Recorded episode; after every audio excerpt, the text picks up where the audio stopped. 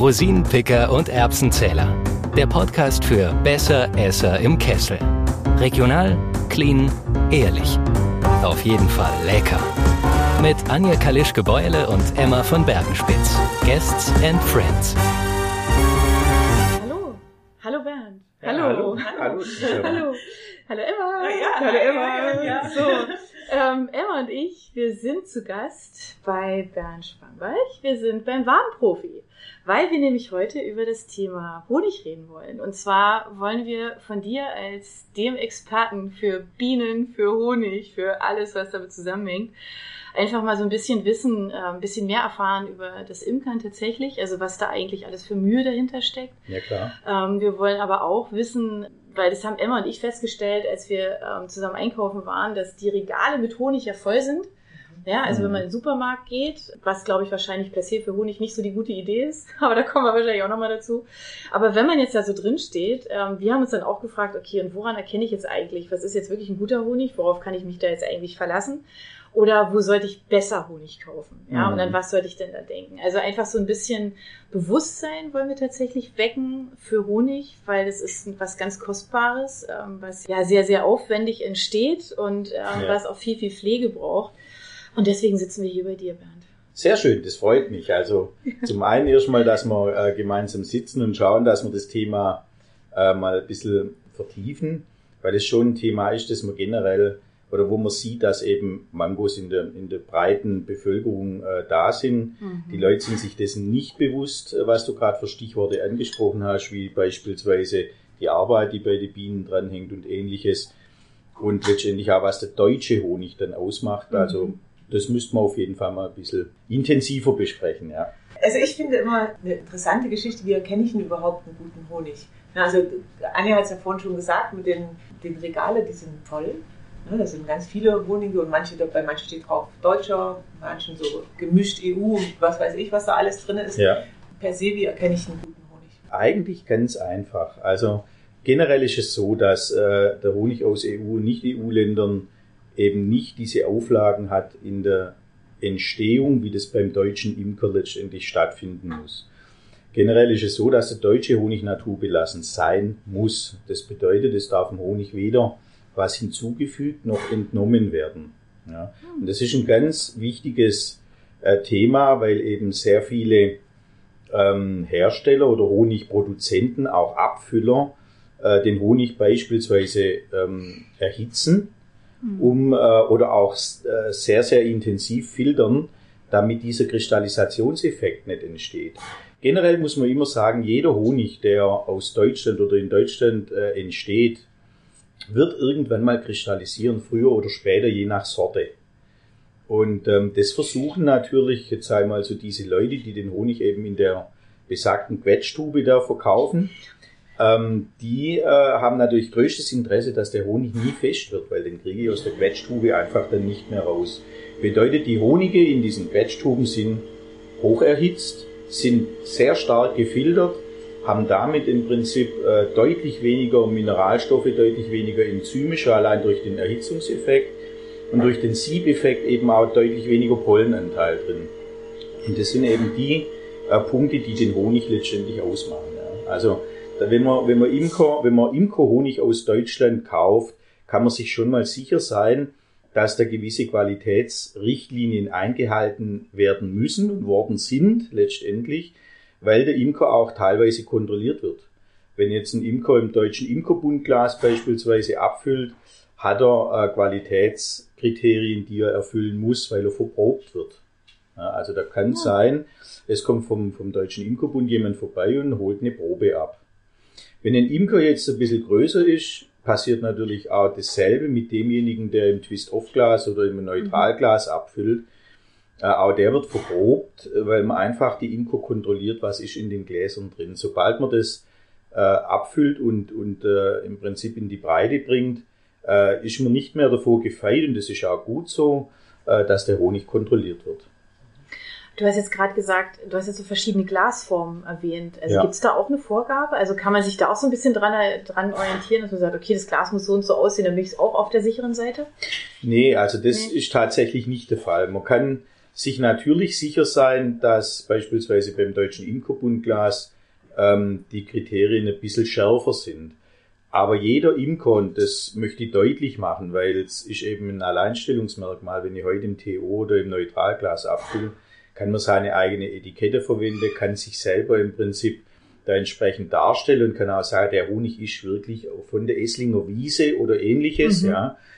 Und äh, beim Deutschen Imkerbundglas besteht diese Möglichkeit nicht. Also man kann die Etikette nur bedingt eigentlich ist nur die Adresse vom Imker drauf, alles andere ist vom Deutschen Imkerbund mhm. vorgegeben. Ist natürlich schön für jemanden, der beginnt mit der Imkerei, der hat oder weiß auch sehr genau, dass er bei diesem Glas die gesetzlichen Richtlinien erfüllt bei der Etikettierung, weil das gar nicht so einfach ist. Mhm. Es muss äh, der Inhalt mit einer bestimmten Schriftgröße drauf sein. Es muss die Imkeradresse in einer bestimmten Schriftgröße drauf sein, Herkunftsland, Sorte und ähnliches. Und das ist natürlich beim Deutschen Imkerbundglas gesichert, sage ich mal, dass mhm. die Informationen, die der Endkunde braucht und auch rechtlich verlangen kann, dass die da drauf sind.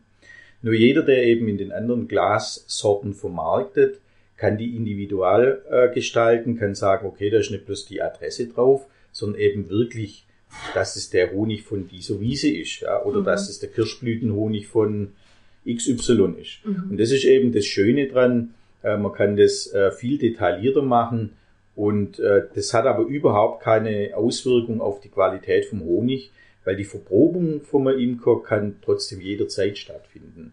Also wenn man deutsche Imkerhonig kauft, sind diese Richtlinien, die jetzt beim Deutschen Imkerbundglas gefordert werden, die hält eigentlich jeder Imker ein. Egal in welchem, mhm. also jeder deutsche Imker, egal in welchem Glas er abfüllt. Das heißt aber noch nicht, dass, es, dass ich da weiß, wer jetzt die beste Qualität hat, oder? Nee, also das ist tatsächlich eine Sache, da, da muss man sich ein bisschen damit beschäftigen. Es ist natürlich zum einen Geschmackssache, generell mal die Honigsorte an sich. Es gibt ja wirklich, äh, jetzt sage ich mal, von einem milden Rapshonig oder einem milden Blütenhonig angefangen bis hin zur Edelkastanie ganz, ganz unterschiedliche Geschmacksrichtungen. Äh, und auch unterschiedliche Färbungen vom Honig. Ein milder Honig ist im Regelfall eher ein bisschen heller ein intensiver Honig wird irgendwann dunkler. Ja, und das unterscheidet natürlich auch, ist es ein Blütenhonig oder ist es ein Honigtauhonig. Also ein, ein Honig, der nicht entsteht aus dem Nektar von der Blüte, sondern letztendlich aus dem Thema, dass die, die äh, Läuse auf den Bäumen praktisch Sekrete abgeben und die holen sich die Bienen, das ist dann ein Tauhonig. Also es sind zwei unterschiedliche Honigsorten und das eine ist Nektar, kommt vom Nektar und das andere kommt eben vom Honigtau. Woher weiß man das? Bei den Honigen gibt es verschiedene Werte, die man analysieren kann. HMF-Wert mhm. und, und so weiter. Und äh, da gibt es ganz bestimmte Kriterien, die aber jetzt nicht auf dem Glas draufstehen. Mhm. Ähm, ob das jetzt ein Tauhonig oder ein Blütenhonig ist. Der Imker macht es natürlich schon aus Eigeninteresse, die meisten zumindest, aus Eigeninteresse und definiert, wo kommt der Honig her und was ist es für eine Sorte. Oft sind es natürlich auch Mischhonige. Ich sag mal, ein, ein Imker, der jetzt auf der Alp steht, äh, und einen hellen Honig produziert. Das kann eine Mischung aus Raps und Löwenzahn sein. Ich habe auch jahreszeitabhängig, also kann jedes Jahr differieren. Blüht der Löwenzahn wirklich zur gleichen Zeit, wie die Rapsblüte steht. Das sind so Dinge, die muss der Imker selber beobachten und dementsprechend seinen Honig deklarieren. Wenn er jetzt nicht weiß, was da drin ist, also ist es nur Raps oder ist es nur Löwenzahn oder ist es vielleicht eine Mischung, tut er gut dran, er schreibt Blütenhonig, deutscher Blütenhonig drauf, weil damit macht er nichts falsch beides abgedeckt sozusagen. Genau. Mhm. Wenn wir aber draufschreiben, es ist Rapshonig, muss ein gewisser Anteil an Raps, der fest definiert ist, mindestens in diesem Glas drin sein, damit die Sorte draufstehen darf. Also wenn ich jetzt sage, ich bin Fan von Rapshonig und schaue da drauf und da steht halt wirklich Rapshonig, kann ich davon ausgehen, ja. dass da zu, was weiß ich, 80 Prozent oder keine Ahnung, wie das, wie genau. viel das sein muss, äh, auch wirklich das drin ist. Genau. Aber das ist auch immer noch prozentual noch ein bisschen was anderes. Es kann durchaus ein kleiner Anteil an Löwenzahn oder irgendwas, was in der gleichen Zeit blüht, eben drin sein. Meistens ist die Obstblüte jetzt früher, der Raps kommt hinterher. Mhm. Also der Imker ist natürlich auch, und das ist das Schöne im Übrigen auch an der Imkerei, der beschäftigt sich mit der Natur.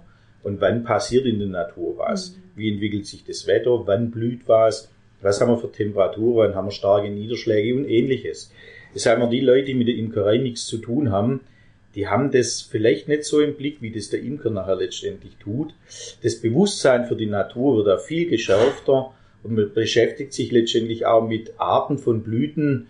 Da hat man früher sich einfach keine Gedanken drüber gemacht. Ja.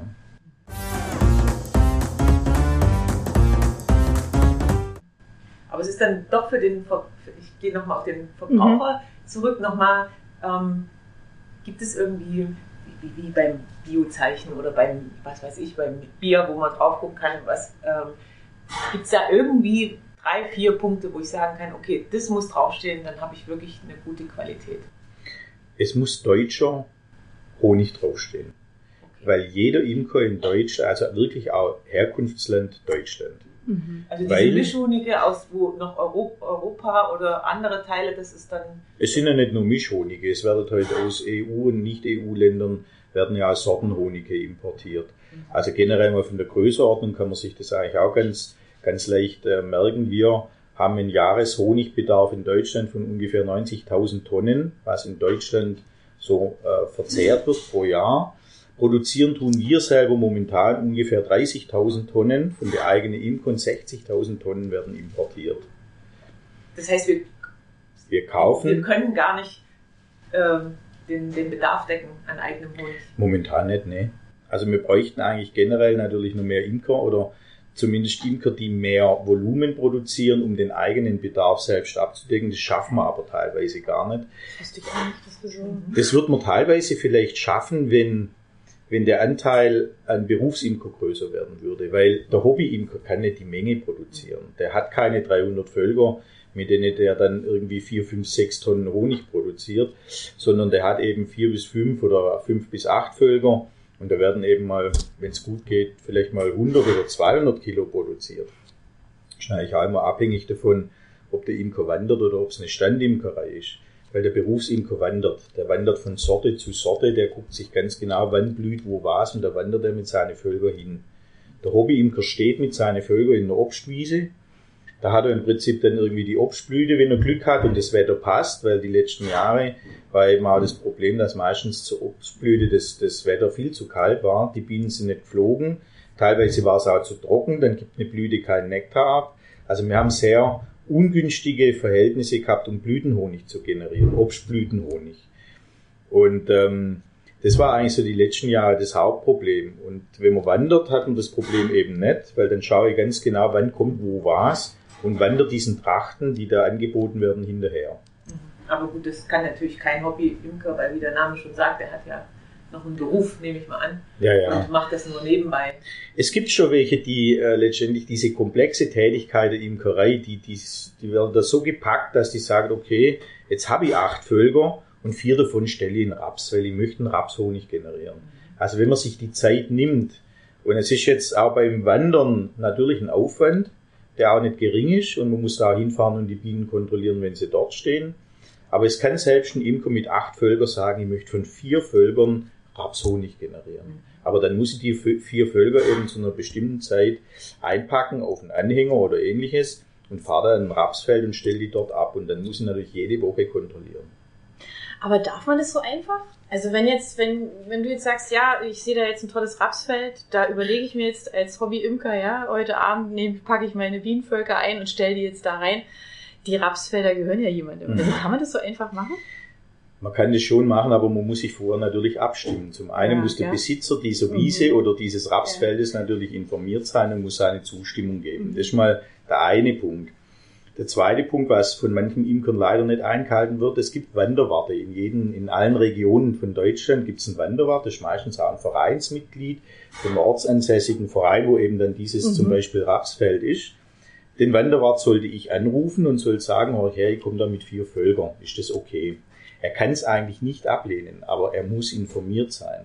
Weil wenn in der Region äh, irgendwelche Dinge passieren, irgendeine Bienenkrankheit existent ist, wird der mir sagen, ich kann mit meinen vier Völkern dort nicht anwandern. Und dann tut man es auch nicht. Das ist also die zweite äh, äh, Voraussetzung und die dritte Voraussetzung, ich brauche für meine Bienen ein Gesundheitszeugnis. Also okay. das Thema in dem Moment, wenn ich meine Bienen versetze, innerhalb, äh, selbst innerhalb von einem Stadtkreis oder gar Landkreis ähm, oder dann auch außerhalb, dann brauche ich ein Gesundheitszeugnis für die Bienen. Also ich selbst bin beispielsweise auch Bienensachverständiger, ich mache diese Gesundheitszeugnisse, Ich bin vom Veterinäramt beauftragt, weil ich eben diese Kenntnisse mir äh, erarbeitet habe in einem Kurs. Da lernt man das, was man bei den Bienen beachten muss und was Bienengesundheit ist und was Bienenkrankheiten bedeuten können. Und äh, wir bescheinigen den Imkern dann praktisch, dass die Bienen gesund sind und dass sie mit diesen Völkern wandern dürfen. Und äh, dann muss man im Prinzip, wenn es außerhalb vom, vom Landkreis geht, braucht man zusätzlich noch einen Stempel vom Veterinäramt.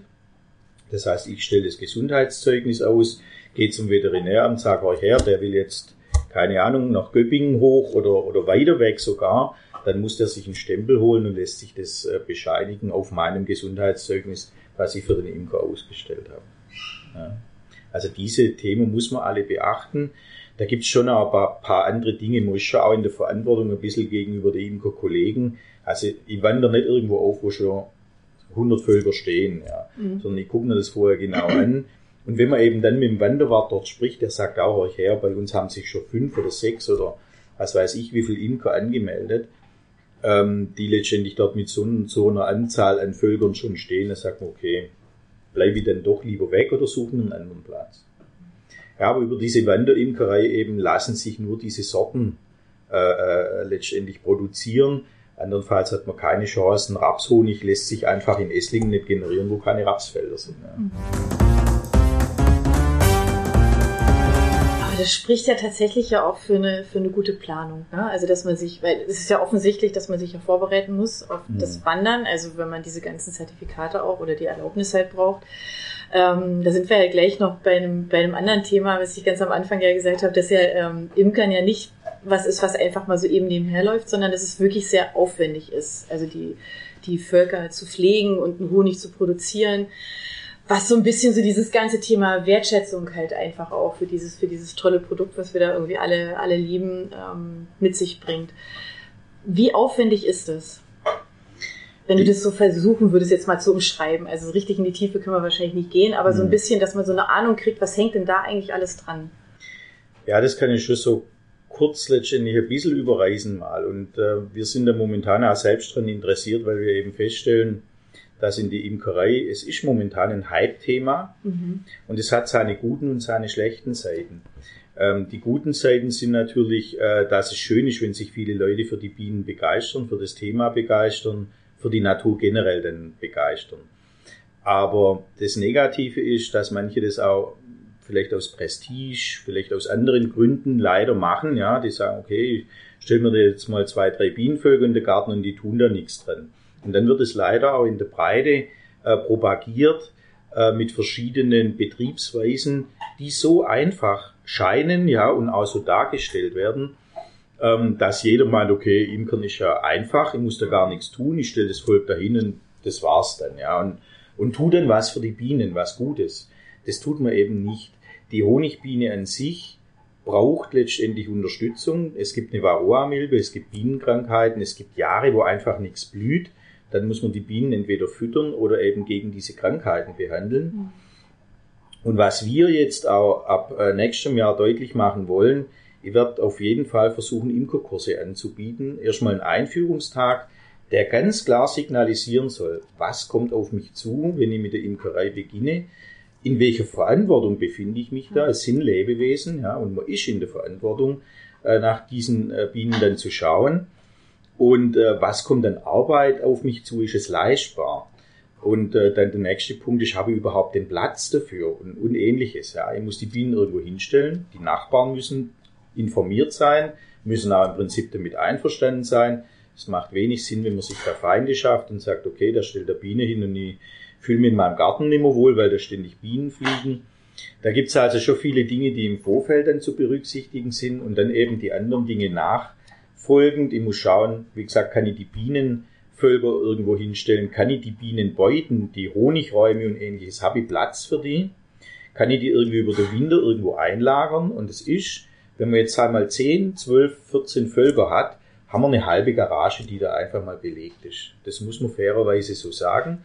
Und da müssen wir die Leute vorher informieren, damit die ganz genau wissen, okay, wenn ich den Platz nicht habe, muss ich mir den irgendwie beschaffen.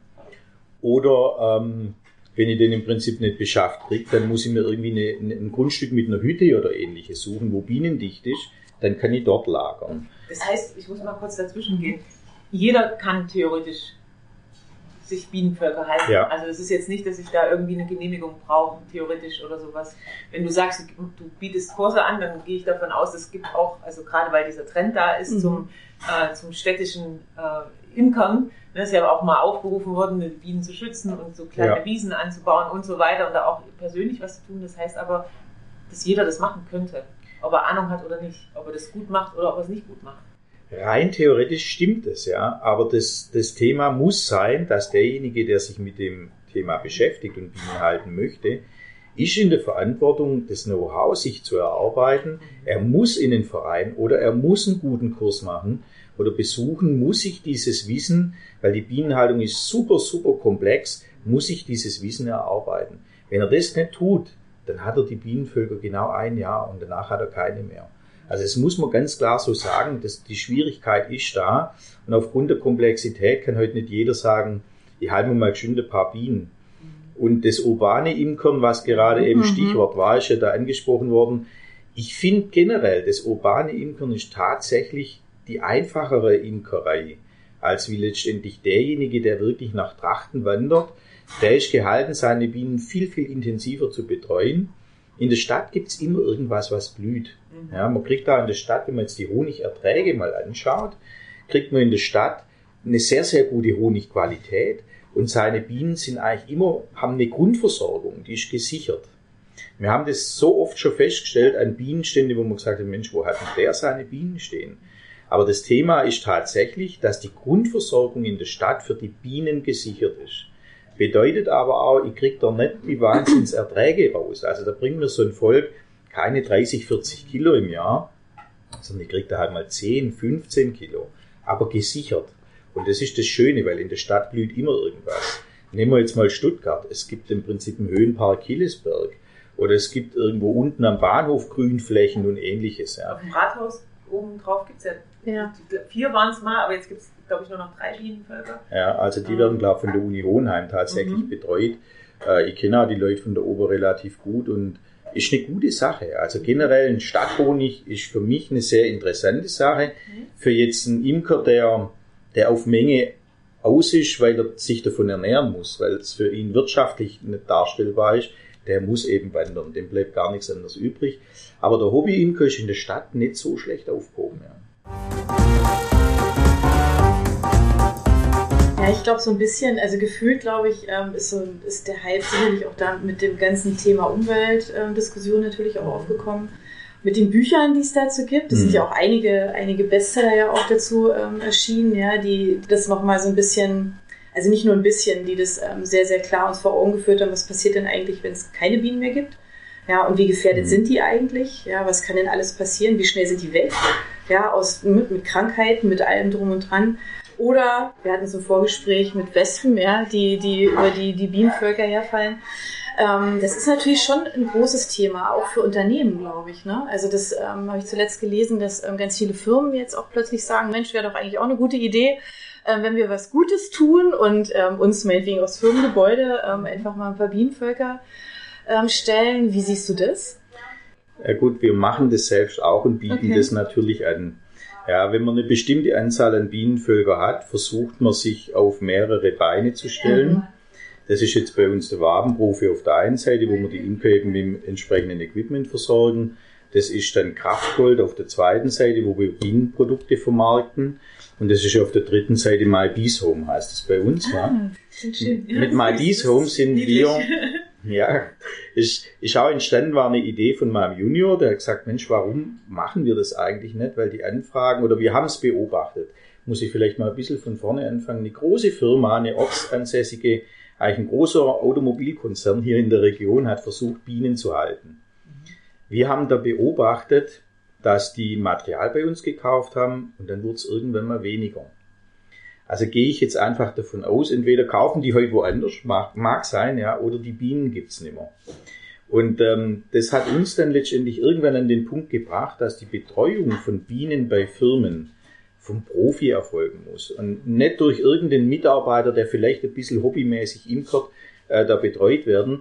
Das hat uns dann auf die Idee gebracht, dass wir eben auch mit My Bees Home letztendlich bei, bei den Firmen sowas anbieten Und wir haben da jetzt ein paar größere Aufträge schon an, an Land. Und dann werden die Bienen eben auch entsprechend gut versorgt. Und das Schöne ist, dass. Durch euch. Ihr macht durch das, uns, ja. ja. Okay. Also wir bringen die Dienstleistung, wir stellen mhm. die Völker, wir stellen die Beuten, wir stellen eigentlich das komplette Equipment, einschließlich der Dienstleistung, die Bienen zu betreuen. Bedeutet, der Konzern macht eigentlich oder die Firma macht nichts, außer äh, letztendlich für diese Dienstleistung zu bezahlen. Ja. Und ähm, das ist äh, letztendlich das Thema, wo wir deshalb anbieten, damit es bei den Firmen nicht schief geht. Mhm. Ja, weil die große Problematik eben die ist, dass wenn es nicht sorgfältig betreut wird, dann waren die Bienen dort eben auch mal gestanden. Und äh, das machen wir momentan ziemlich intensiv und stellen da damit sicher, ähm, dass zum einen die Bienen dort, dass denen gut geht. Wir schauen uns auch die Plätze ganz genau an, wo die Bienen aufgestellt werden. Macht es Sinn dort oder nicht? Sind die Bienen versorgt? Und äh, das nächste ist natürlich, dass wir auch mit diesen Firmen dann sehr intensive Gespräche führen. Die meisten wollen das auch, manche wollen eigentlich nicht so arg viel davon wissen, aber die meisten legen dann wirklich auch Wert äh, darauf zu sagen, was mache ich, was kann ich als Firma dazu tun, dass es den Bienen gut geht. Und äh, da stellen dann tatsächlich die Firma auch Fragen, was muss ich, wie kann ich meine Landschaft gestalten um die Firma rum, ja? Mhm. Was kann ich da ja, tun? Das ist natürlich schön, ja. Ja, und dann kommen wir natürlich gleich mit dem nächsten Thema ins Gespräch und sagen, Mensch, Blühflächen, ja. Leg Blühflächen an. Ein Konzern, der heute seine Zentrale da vorne mit irgendwelchen Schotterstreifen belegt, mhm. das mag von der Pflege her sicherlich sehr sehr äh, low-mäßig sein, die haben da keine Kosten. Das geht alles relativ easy.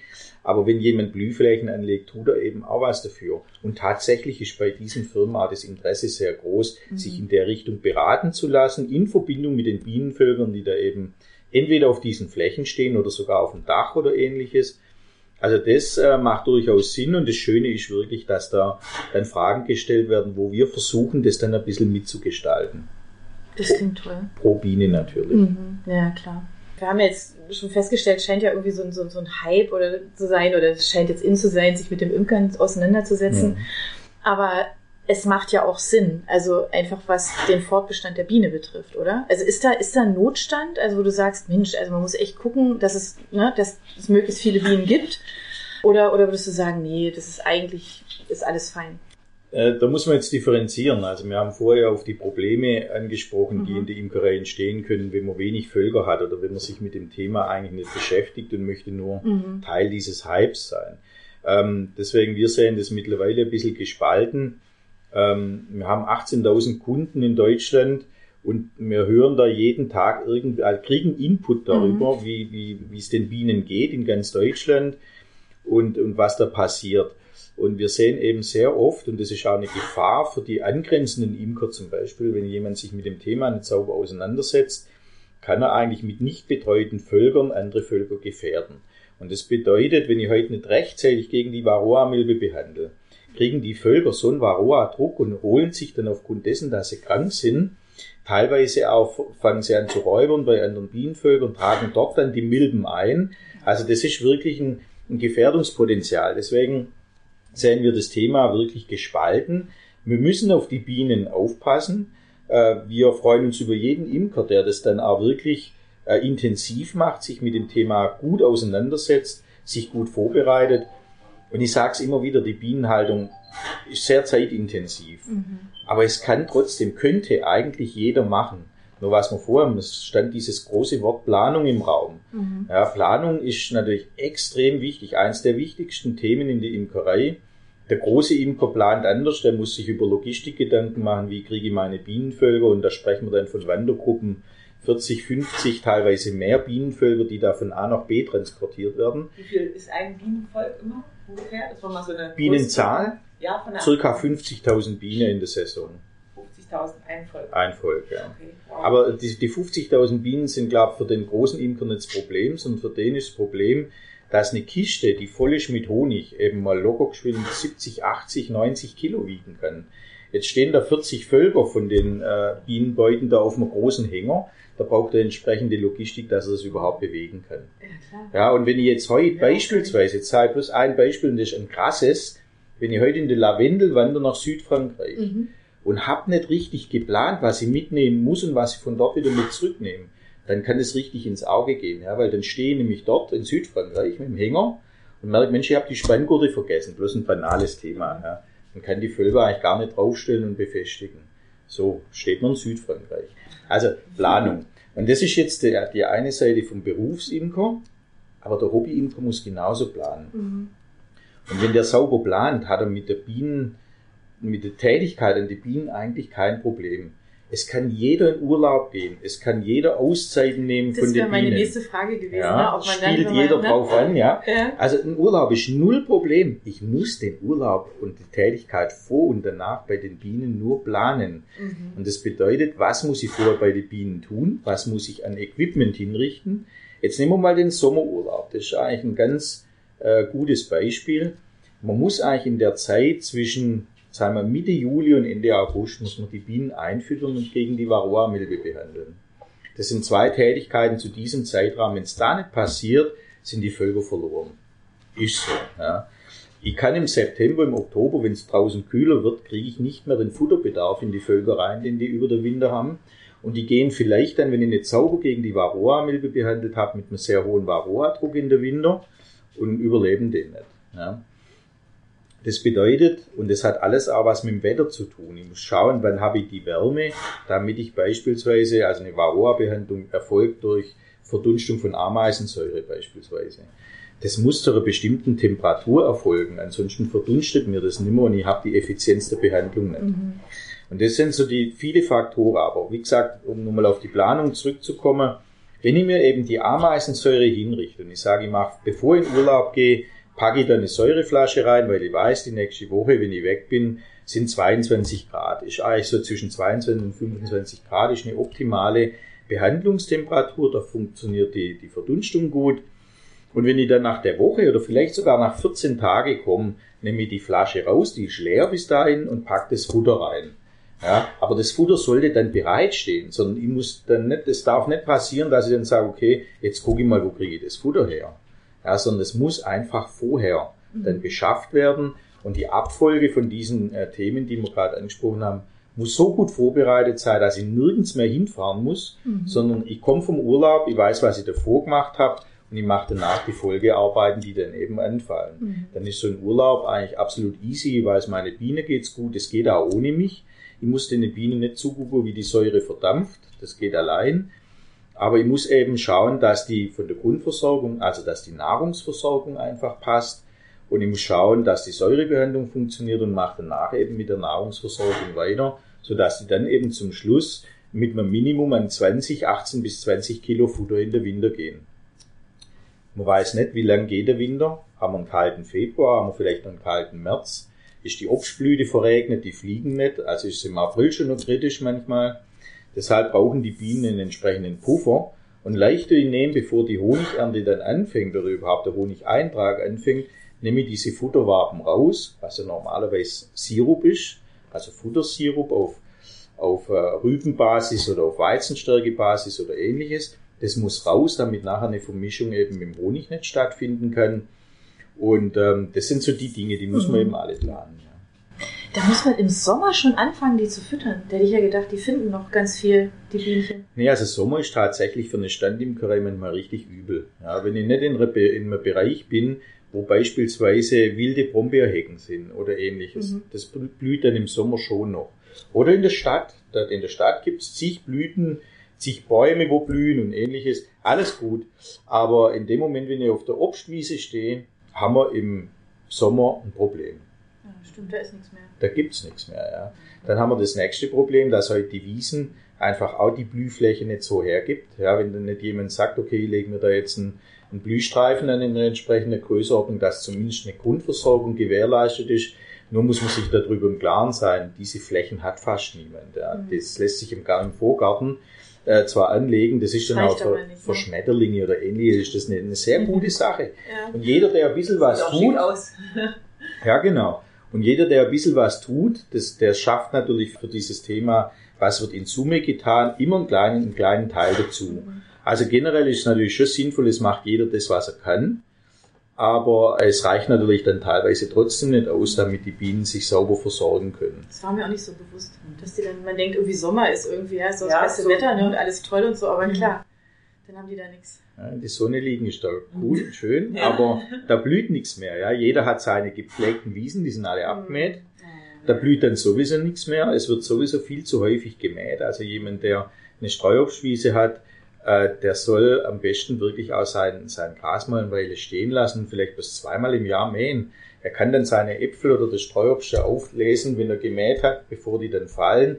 Kein Problem, aber danach soll er es halt dann wieder stehen lassen und nicht zu früh abmähen, so wie das bei uns in Deutschland halt oft auch der Fall ist. Äh, der Hobbygärtner oder der Hobbymann, der, der mäht, damit er einen schönen Rasen hat. Ja, das ist aber nicht bienenfreundlich. Und dann haben wir natürlich andere Bereiche, wo dann die Landwirtschaft auf die Flächen angewiesen ist, um Silagefutter zu produzieren. Die mähen natürlich ganzjährig alle 14 Tage. Ja. Da ist dann gar nichts mehr. Da blüht kein einziger Löwenzahn mehr auf so einer Wiese. Aber das ist halt auch so ein bisschen das Unwissen vielleicht, oder? Nee, nee, die sind dann wirklich auf dieses Futter angewiesen. Ah, also jetzt sprechen wir mal von der Silage-Thematik. Hauptsächlich früher ist man ins Allgäu gefahren, um Löwenzahnhonig zu generieren mit seinen Bienen. Also wenn man dort jetzt heute nicht einen Stand oder eine, eine Region hat, wo eben das nicht so praktiziert wird, dann muss man sich sehr intensiv drum kümmern und schon schauen, wo gibt es solche Flächen noch. Weil im Allgäu ist es halt verbreitet, aufgrund der Viehhaltung natürlich auch, dass dieses Silagefutter benötigt wird. Also die Landwirte sind darauf angewiesen. Deswegen, ich will immer nicht, man schimpft ja immer, der Imker schimpft auf den Landwirt und der Landwirt auf den Imker, weil er darf nicht spritzen und keine Ahnung was. Äh, ich sage immer, wenn das Spritzmittel vielleicht das Richtige ist und nicht das, was die Bienen jetzt schädigt, oder wenn zur richtigen Zeit gespritzt wird, also nicht unbedingt über den Tag, wo krasser Bienenflug da ist, sondern eben am Abend. Und äh, wenn man dann einfach ein bisschen miteinander spricht und Rücksicht aufeinander nimmt, geht das alles nebeneinander sehr gut. Aber die Kommunikation muss sichergestellt sein. Und das ist das Gros, was eben nicht praktiziert und was nicht gepflegt wird. Das ist doch immer, oder? Die Kommunikation. Immer. Ich hätte mal noch eine Frage. Also ich, ähm, man hört ja so in den letzten, also dieses Jahr ist es extrem und letztes Jahr war es auch schon, dass wir weniger Honig bekommen, dass die Jahre schlechter werden. Ja. Das, ähm, kannst du das bestätigen? Ist das so? Ja, warum, sicher. Warum, und warum ist es, wenn so? Ist, ist eine Witterungsthematik. Also wir Imker sind momentan natürlich ein bisschen, oder die meisten sind ein bisschen verunsichert, weil aufgrund des Klimawandels so richtig niemand weiß, was kommt eigentlich auf uns zu mit den Bienen. Ja. Man kann es ja momentan nicht bewerten. An was liegt's denn, dass das Frühjahr zu kalt ist? An was liegt's, dass während der Obstblüte nur Regen da ist? Ja, und das sind alles Faktoren, also sprich das Verhalten der Natur mit Niederschlägen, mit Temperaturen, wann blüht was. Das beeinflusst ganz immens letztendlich, sind die Bienen versorgt oder nicht. Und ähm, da kann natürlich immer wieder passieren, dass eine bestimmte Sorte zum Beispiel einfach ausfällt. Einmal die, Früh, äh, die Frühtracht, also der klassische Obstblütenhonig, fällt aus, weil es zu kalt ist oder weil es nur verregnet war zu der Zeit. Oder aber der Winter war schlecht und die Bienen sind schlecht gestartet. Ja, dann habe ich kleine, magere Bienenvölker, die können nie eine Obstblüte generieren, weil die, da sind nicht genügend Bienen dafür da. Sprich, die Temperatur war nicht optimal, die, die, die Brutflächen haben sich nicht entwickelt, ich habe einfach nicht die Anzahl an Bienen in den Völkern, damit ein Honigeintrag stattfindet. Dann ist das nächste zum Beispiel, dass wir auch nicht alle Jahre Waldhonig äh, äh, generieren können, weil eben der Wald nicht unbedingt Honig oder nur an ganz bestimmten Stellen, wo man Glück haben muss, äh, dass letztendlich dort auch Waldhonig anfällt. Ich muss den Wald vorher anschauen. Ich muss schauen, wo sind Lauspopulationen, was geht im Wald ab. Ist, wird da wirklich äh, Honigtau produziert, dass ich mit meinen Bienen dort generell überhaupt mal anwandere? Weil man muss sich ja auch vorstellen, packe ich heute mal 40 oder 30 Völker auf den Hänger und fahre dann in den Schwarzwald irgendwie in die Tannentracht und da honigt nichts. Dann habe ich im Prinzip 40 Völker dahingestellt das ist der eine Aufwand, den man hat. Und das ganz Gravierende dabei ist, die Bienen sind dort nicht versorgt. Ja. Genau, die, die, haben keine Nahrungsquelle. Ja. Also bin ich auch in der Verantwortung zu schauen, wo ich hinwandere, muss auch irgendein Eintrag stattfinden können, muss ein Honig-Eintrag äh, stattfinden, damit die Bienen versorgt sind. Es geht nicht darum, immer eine Übermenge zu ernten, mhm. sondern generell muss ein Bienenvolk, egal wo es steht, einfach immer Nahrung finden. Und das ist äh, für meinen Geschmack eigentlich der wichtigste Faktor bei den Bienen. Die Bienenkrankheiten, die gibt's, aber die entstehen meistens, wenn Bienen hungern, wenn die nicht sauber versorgt sind. Das ist eigentlich aus meiner Sicht, ist also die Versorgung der Biene mit Nahrung ist das Wichtigste, was man, für was der Imker sorgen muss. Die Bienenkrankheit kommt aus meiner Sicht tatsächlich erst danach. Mhm. Was ich jetzt zuletzt, also wir hatten, wir hatten ja auch darüber gesprochen, dass jetzt gerade dieses Jahr ja auch ein ganz, ganz verheerendes ja. Bienenhonigjahr, wie auch immer ist. Ähm, das liegt also an all diesen Faktoren, dass es, ähm, dass es zu kalt war, dass es zu nass war, dass man, dass die Bienen nicht zur richtigen Zeit halt eigentlich wirklich raus konnten, weil das Wetter einfach auch zu schlecht war. Ja, ja, genau. Das? Okay. das? Thema ist natürlich so ein Jahr wie jetzt äh, 2021 kommt jetzt nicht so oft vor. Also wir haben mit all den Imkern, die schon 50 Jahre Imkern gesprochen, mhm. Die sehr, sehr viele Erfahrung haben in diesen Bereichen, die sagen, das war das schlechteste Honigjahr oder Bienenjahr in Summe, seit sie imkern. Also können wir mal davon ausgehen, das war die letzten 50 Jahre, jetzt halt einfach nicht so schlimm wie dieses Jahr. Mhm. Ich glaube auch, dass man es äh, nicht immer so arg es wird natürlich sehr gern auf die Waagschale gelegt. Wenig Honigertrag. Oh, war das ein schlechtes Jahr? Ja, aber das Jahr davor hat man eben vielleicht viel Waldhonig generiert. Vielleicht keine Obstblüte, aber einen anderen Honig. Mhm. Deshalb muss man einfach, und das war das Thema Wertschätzung, man muss dieses Produkt wirklich wertschätzen und auch die Arbeit des Imkers wertschätzen, weil es gibt nicht jedes Jahr dieses Angebot an jeder Sorte. Mhm. Ich kann nicht erwarten, dass ich jedes Jahr einen Weißtannenhonig kriege, weil wenn die Tanne nicht Honig, kommt einfach nichts. Ja. Dann ist vielleicht ein Zufall, dass ein einzelner Imker in irgendeiner Region glücklicherweise ein bisschen was verwischt, aber das ist nicht in der Breite. Also müssen wir uns einfach bewusst sein, dass wenn ich heute eine Linde ernte, eine Lindenblüte oder, oder was in der Art, dass das einfach ein Jahr ist, wo man Glück hat, dass die Linde auch wirklich gut honigt. Ja. Mhm. Es ist aber auch da wieder ganz unterschiedlich. Mal kriege ich 5 Kilo pro Volk, mal kriege ich 15 Kilo pro Volk. Also deshalb das Produkt und die einzelne Sorte muss man wirklich wertschätzen. Weil man einfach nicht davon ausgehen kann, ich kriege jedes Jahr die gleiche Menge. Wenn du das jetzt sagst, dann stellt sich mir halt echt die Frage, ob das dann wirklich eine gute Idee ist, was oft, also einen Honig bei, keine Ahnung, bei einem großen Lebensmittelhändler zu kaufen, ob das dann nicht besser ist, direkt zum Imker zu gehen. Und dann eben zu sagen, okay, was, was hast du dieses Jahr oder was ist jetzt, ja, also so, dass man das halt annimmt, aber beim Imker direkt und eben nicht in einem, in einem großen Lebensmittelhandel, mhm. oder?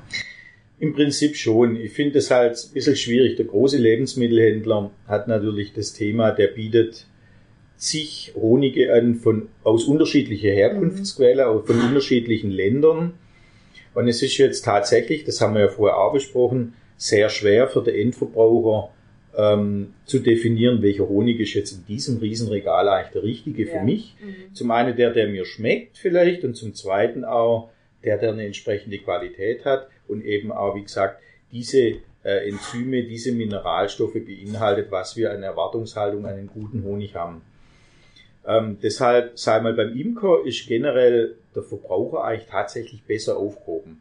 Im kann Regelfall. auch probieren, oder? Genau, das, das wollte ich gerade sagen. Kosten. Im Regelfall hat der Imker äh, immer irgendwie ein Probierglas und mal ein Holzstäble, mhm. wo, wo dann der Endverbraucher sagen kann, Mensch, ich habe noch nie einen Waldhonig oder Weißtanne, kenne ich nicht. Ja, dann kann er den sicherlich dort auch mal probieren. Deswegen das kann er natürlich im Supermarkt nicht. Der macht kein Glas auf und steckt dann Holzstäble rein und sagt, probier mal den probieren, Honig. Ja, aber ja. hat man halt das ein oder andere Glas halt dann auch nochmal. Deshalb sei mal, ist der Endverbraucher sicherlich beim Imker selber ganz gut aufgehoben. Aber man muss jetzt fairerweise schon sagen, äh, wenn man jetzt den und, und dort schaut, welcher Honig ist vom deutschen Imker produziert, weil es ist klar ersichtlich auf dem Glas, mhm. kann der Endverbraucher schon auch dann hat er eben diese Versuchsmöglichkeit nicht. Er kann schon auch beim Lebensmittelhändler Honig kaufen. Okay. Aber er muss einfach darauf achten, Herkunftsland Deutschland. Ja. Mhm.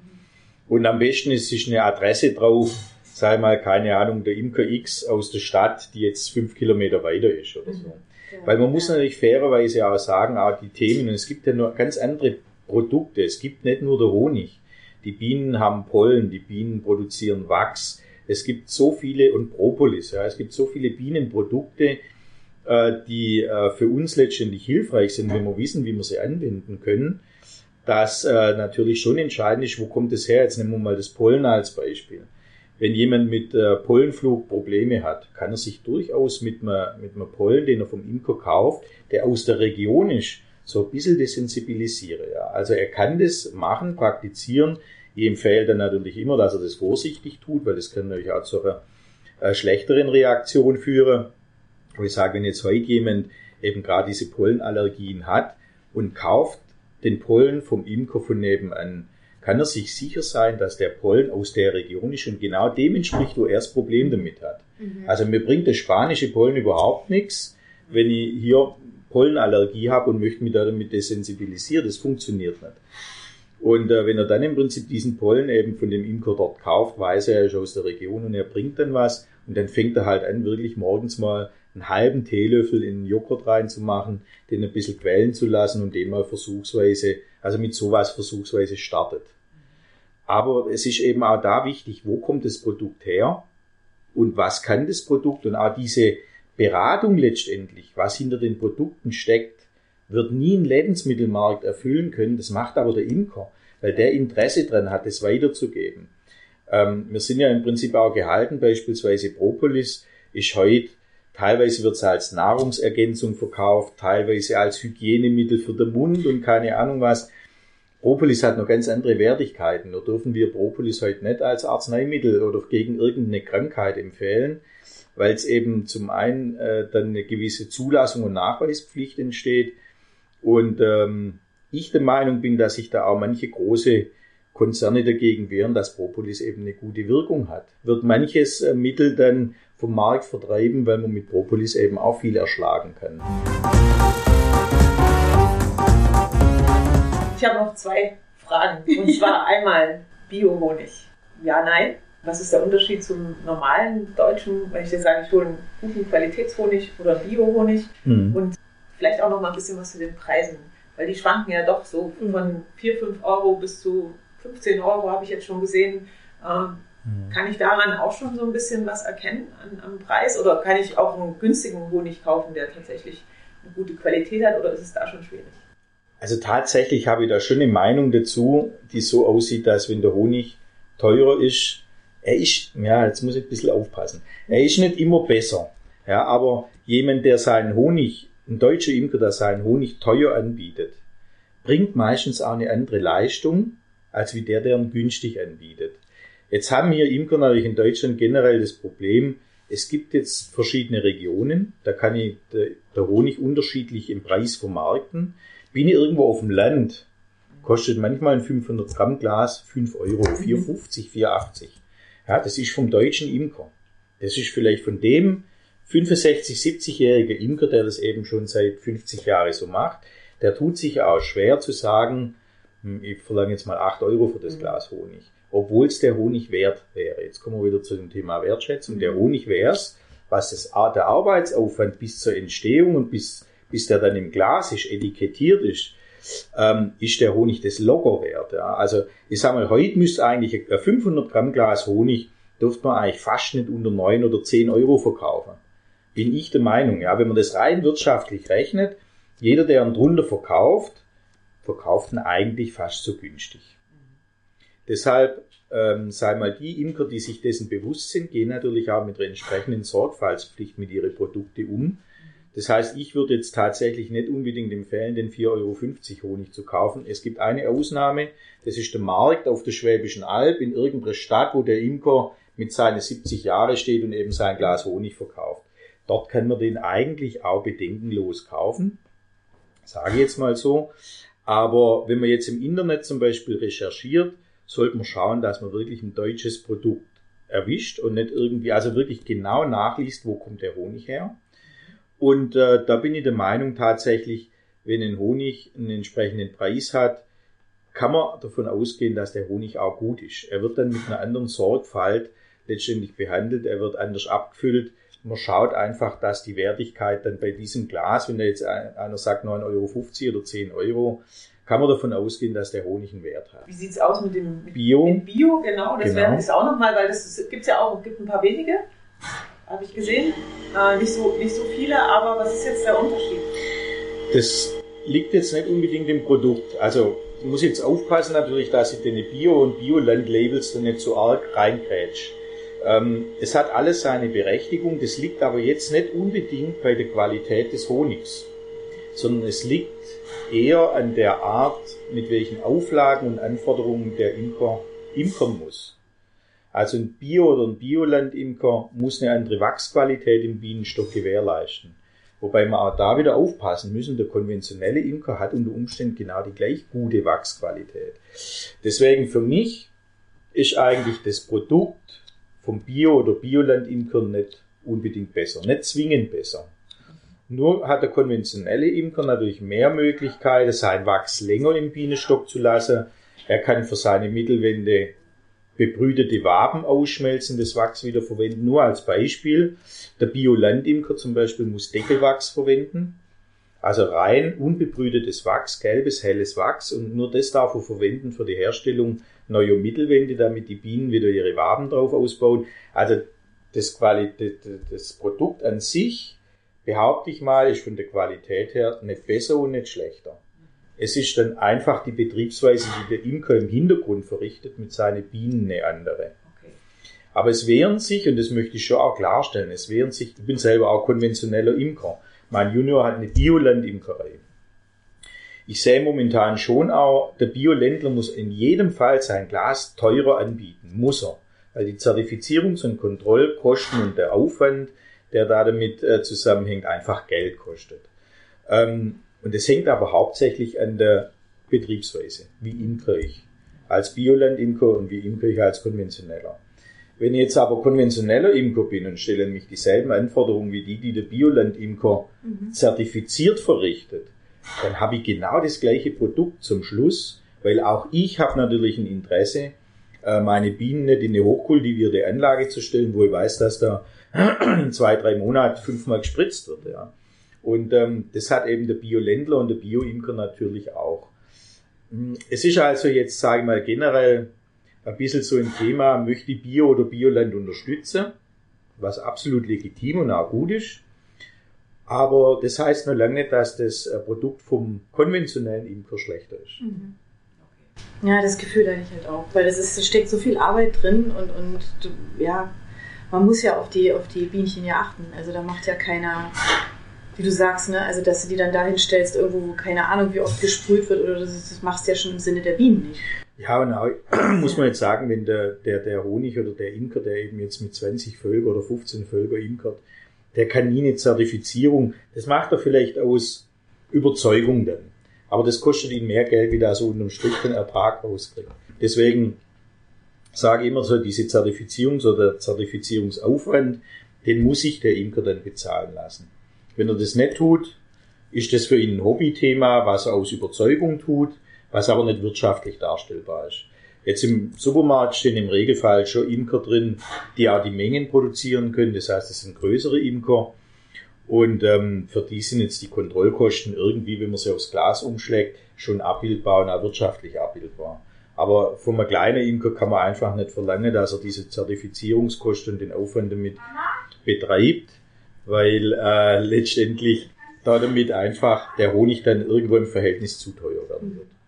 Was ist für dich das Schönste am Imkern? Warum bist du mhm. so ein Vollblut-Imker? Muss ich vielleicht auch ein ganz kleines bisschen kurz ausholen, warum bin ich Imker Sehr geworden? Ja? Ähm, ich war früher im Konzern tätig und hat im Konzern nicht wirklich dankbare Aufgaben von Betriebe sanieren über Personalmaßnahmen und ähnliches. Wenn man solche Dinge mal macht und merkt eigentlich, äh, wie das alles die Zeit an einem vorbeizieht und mit was man sich da jeden Tag beschäftigt, dass es einfach noch andere Dinge im Leben geben muss. Ja. Und für mich war die, der, der Start mit der Biene eigentlich auch nur ein Ausgleich. Ich habe gesagt, Mensch, ich muss am Wochenende auf die Wiese, zwei Bienenvölker, einfach mal abschalten. Und ähm, nur habe ich mich dann in das, in das Lebewesen der Biene so vernarrt, sage ich mal, dass ich auch die Komplexität und wie die organisiert sind und alles, ja, dass ich gesagt habe, Mensch, das muss ich mir genau an, an, anschauen und dann ist dann eine Leidenschaft draus geworden, sage ich mal, die, die wirklich mein Leben bestimmt mhm. jetzt. Ja. Der Wabenprofi, Mai Bishom, Kraftgold, die ganzen Dinge, die da entstanden sind, sind natürlich entstanden aufgrund dessen, dass diese Leidenschaft da ist. Ich muss mit irgendwas mal Geld verdienen. Ja. Deshalb gibt's einfach diese Firmen, aber entstanden ist das alles eben aus der Biene, aus dem Thema, was macht die Natur da draußen, was machen die Bienen in der Natur und äh, was geht da ab. Und äh, das lässt einen irgendwann mal nicht mehr los. Ja, vielen, vielen Dank. Voll spannendes ja. Thema. Ja. Also ich, wenn ich das nächste Mal im Supermarkt stehe, gucke ja. ich da mal ganz genau hin. Ja, man kann das natürlich noch viel, viel intensiver und deutlich mehr vertiefen. Ja. Und ähm, wir sehen uns mittlerweile halt in der Verantwortung, dass wir dieses Thema nicht nur irgendwie rüberbringen und dass es keine Werbeveranstaltung ist, wenn heute die Imkerei beginnt, sondern es muss ganz klar sein, was kommt auf mich zu, was fordert die Biene von mir mhm. und es, uns liegt einfach am Herzen, dass es den Bienen gut geht. Ja. Mhm. Und das schaffen wir, wenn die Leute sich eben entsprechend dann auch äh, damit beschäftigen und damit umgehen. Das ist, das sehen wir eigentlich unsere Hauptaufgabe mhm. äh, drin, die Leute dem Thema näher zu bringen, weil es so spannend ist, weil es einfach super ist und ja, ich hoffe, das schaffen wir mit unseren Aktivitäten, die momentan so machen, so ein gutes Stück weiter. Ganz bestimmt. Super. Also wir hoffen, dass wir mit unserem Podcast auch ein bisschen ja, sehr, dazu sehr beigetragen schön. haben, ne? Mhm. zu sagen, ähm, wertschätzt einfach dieses wunderbare Produkt, denkt ja. ein bisschen mehr über die Bienchen nach, ja, genau. über den Aufwand, wie so ein Honig entsteht. Ähm, wenn ihr Fragen habt, ähm, dann schreibt uns. Wir geben die Fragen gerne weiter an dich, Bernd. Klar, gerne. Wir verlinken dich, dass die Leute auch direkt ähm, bei dir ähm, rauskommen und fragen können. Und achtet einfach drauf, wenn ihr das nächste Mal einkaufen geht, mhm. wonach ihr greift. Genau. Das lohnt sich. Wie bei genau. allen Produkten. Wie bei allen Produkten, so, das genau. stimmt. Genau. Und ich fand es auch schön, wirklich, weil du vorhin ja auch gesagt hast, ähm, dieses Thema Regionalität, ja, also dieses Gucken, was so im Kilometer Umkreis, dass die Adresse stimmt, da kann man ja schon eine ganze Menge machen beim, auf, beim Einkaufen. Also auf passt schön Fall. auf. Dir, Bernd, vielen, vielen Dank für deine Zeit. Ja, gerne. Und ähm, ja, kauf guten Honig. Ja, bis dann. bis dann.